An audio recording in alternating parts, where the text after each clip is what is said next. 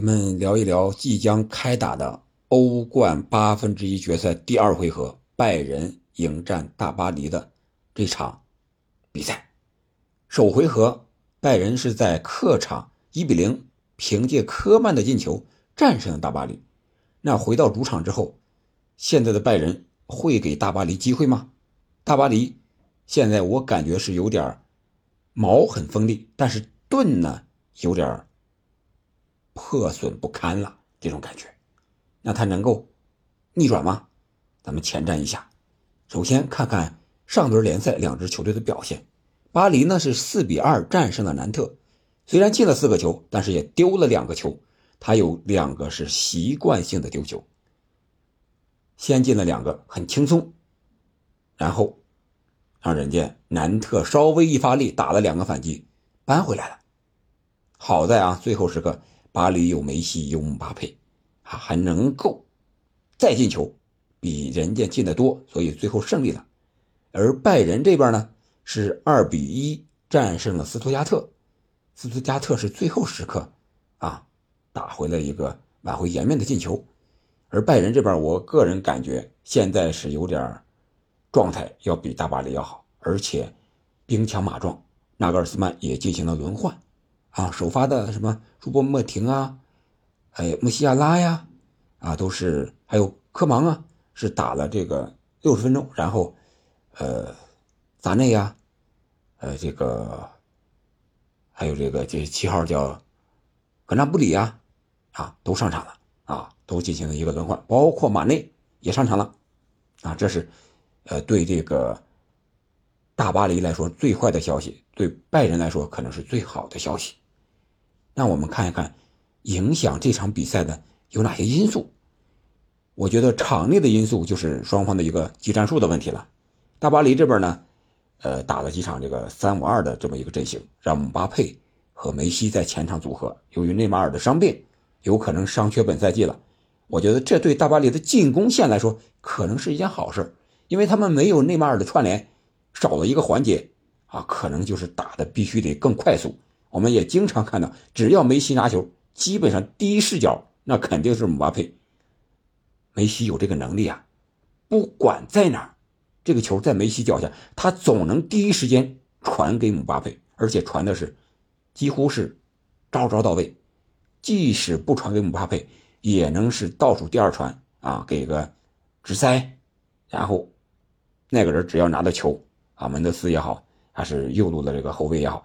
就直接能够传给姆巴佩，形成射门的机会，这就是大巴黎现在反击犀利的一个地方，少了一个环节，更快速，更有危险。而他的不足或者说是最危险的地方，我觉得就是他的防线。他在法甲让南特打俩，对吧？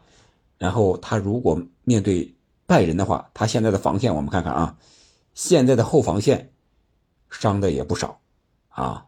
队长马尔基尼奥斯据说很有可能不能出场了。这场比赛输啊，赢了南特了，但是马尔基尼奥斯受伤了。后防线上主力就剩一个拉莫斯了，金彭贝早就拄着拐了啊。我们看这个姆巴佩庆祝自己队史最佳射手二百零一球的那个照片的时候，内马尔和金彭贝是拄着拐在那拍照的啊，非常的有意思。这个拐杖队能战胜拜仁吗？而且必须是战胜才行啊，打平都不行。所以说他后防线目前来看，拉莫斯、佩雷拉打双中卫，然后两边可能要该打四后卫了，是吧？门德斯还有阿什拉夫，这是比较强的，但是他们有点攻强守弱的感觉。然后中场这一块我感觉。也就是防守了，和拜仁的拼传控的话，我觉得是实际上不允许的啊。虽然他们也可以，但是和拜仁的比还是弱了一点。再一个就是，呃，场外的因素这一块就是梅西目前的心情怎么样啊？现在法国队报啊，经常报道一些，说是更衣室啊，梅西没有话语权呀，啊，我觉得梅西是。怎么说呢？人家现在只管足球，你只要让我踢球，我高兴了就行。啊，不管你是谁说了算呀，我现在已经活的是超凡脱俗了，和你这些凡夫俗子我有什么可争的呢？对吧？我所有的东西都拿到了，世界杯、欧冠、联赛，是吧？所有的荣誉都拿到了，金球金球奖，是吧？世界足球先生拿的都不想再拿，手软了。所以我觉得对报啊有点刻意的为难，或者说是把梅西想的有点太坏了，这个不应该有意的制造矛盾，让大巴黎现在有点分崩离析的感觉。看着表面挺光鲜，但是内部现在很复杂，勾心斗角很严重，这个可能是影响他们在欧战的一个更主要的因素。这个不知道什么时候能够爆发，啊，虽然说姆巴佩的状态很好，梅西呢也点赞了，是吧？两个人在场上也是眉来眼去的，你传我，我传你，这个我觉得在法甲可以，在欧战，我觉得梅西能够做到呀。梅西因为他。我刚才讲了，人家只是想踢球，你有本事你别让我踢，别让我上场呀！大巴黎做不到，因为梅西有这个实力，有这个能力，对吧？所以我是这么感觉的，啊，这个内部的这个团结问题，可能更能影响场上的战斗力。然后拜仁这边呢，刚才讲了，就是兵强马壮，是吧？马内也回归了，穆勒上场之后就有贡献，也参与了是三百个。进球了啊！有进球有助攻，我觉得拜仁这边穆勒非常关键。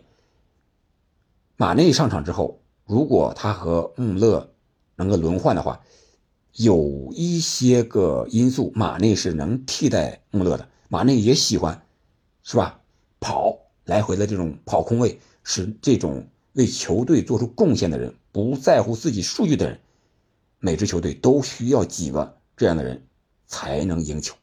都想拿球，都想射门，都想着自己的数据，让你这支球队，我想，谁也，谁来了啊？谁当主教练也不一定能够走得太远。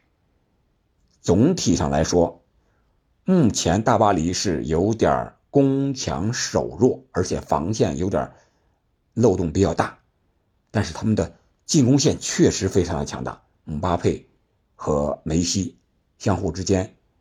似乎是越来越默契，而姆巴佩状态也很好，而拜仁这边呢，他也是怕反击呀。斯图加特反击的很坚决，一打差不多就能造成危险，而且还丢了一个球。拜仁这边，我觉得大巴黎也有机会能够进球，而且人家这个姆巴佩和梅西这个反击的能力。可不是一般人能够比得了的，所以我感觉大巴黎能够进球。那这场比赛到底会是一个什么样的结果呢？我觉得这个战术对位上有必要咱们简单聊一聊。如果大巴黎这边用阿什拉夫打右后卫，那谁来对付他这个呃往前助攻的这个能力？左后卫还是阿方吗？那那边姆巴佩谁去盯防？坎塞洛吗？还是目前的他们这个打的主力的一个马兹拉维是不能是不能上场的啊？是可能伤病已经痊愈了，但是没有出场。这场欧冠能不能出场？大概率不会，因为他赛前没有一些适应性的比赛的训练，上来就是这种高强度的，应该不会。应该还是他们的啊四十四号啊斯坦尼斯奇，这个他防守可以。但是能防住姆巴佩吗？还是把阿方调到右后卫这这一块防姆巴佩？那阿什拉夫这边谁防？是坎塞洛吗？他是能左能右，确实可以。还是拜仁干脆就来个三中卫？这个他是也有这个实力的。首回合他打的是三中卫，我觉得三中卫和四后卫对拜仁来说，这个还是有很大的影响的。它影响就是在中场站位这一块吉米西啊，格雷斯卡呀，这个后插上的能力，组织进攻的能力，啊，你是用三四个，啊，三个还是四个来对抗大巴黎的中场，这个也很关键，是吧？人数上的优势，往往能够带来场面上的一些优势，关键位置上，你是用谁？穆西亚拉是打前腰还是打后腰？啊，这个也很关键。我觉得穆西亚拉往前走拿球突破，可能会威胁性更大一些。但是，你拜仁这场比赛的总体战略是什么？你是想防还是想攻？这个也很关键。啊，所以我说，这个双方都得值得一次较量。还有一个场外因素就是，啊，由于法国现在可能到来的一些罢工潮，有可能导致飞机延误，所以说大巴黎提前一天来到了拜仁，比正常提前一天啊，正常的是提前一天到，这次呢他们是提前两天到，会不会有一些场外的因素啊？啊，比如说这些球迷是吧？为了表示对梅西、姆巴佩、对整个大巴黎的热烈欢迎。大半夜的去你酒店里边啊，放点烟花爆竹啊，会不会有这些场外因素盘外招？有些球迷可能会造成啊，给大巴黎造成一些更不好的影响，这个也是极有可能的。我觉得综合上面这些因素吧，感觉拜仁的胜面更大。这场比赛有可能会是二比二啊，三比三，或者是一一场大比分的平局。但是总体上看，拜仁晋级的概率应该会更大一些，这是我对这场比赛的一个看法。好了，就聊到这儿吧，感谢您的收听，我们下期再见。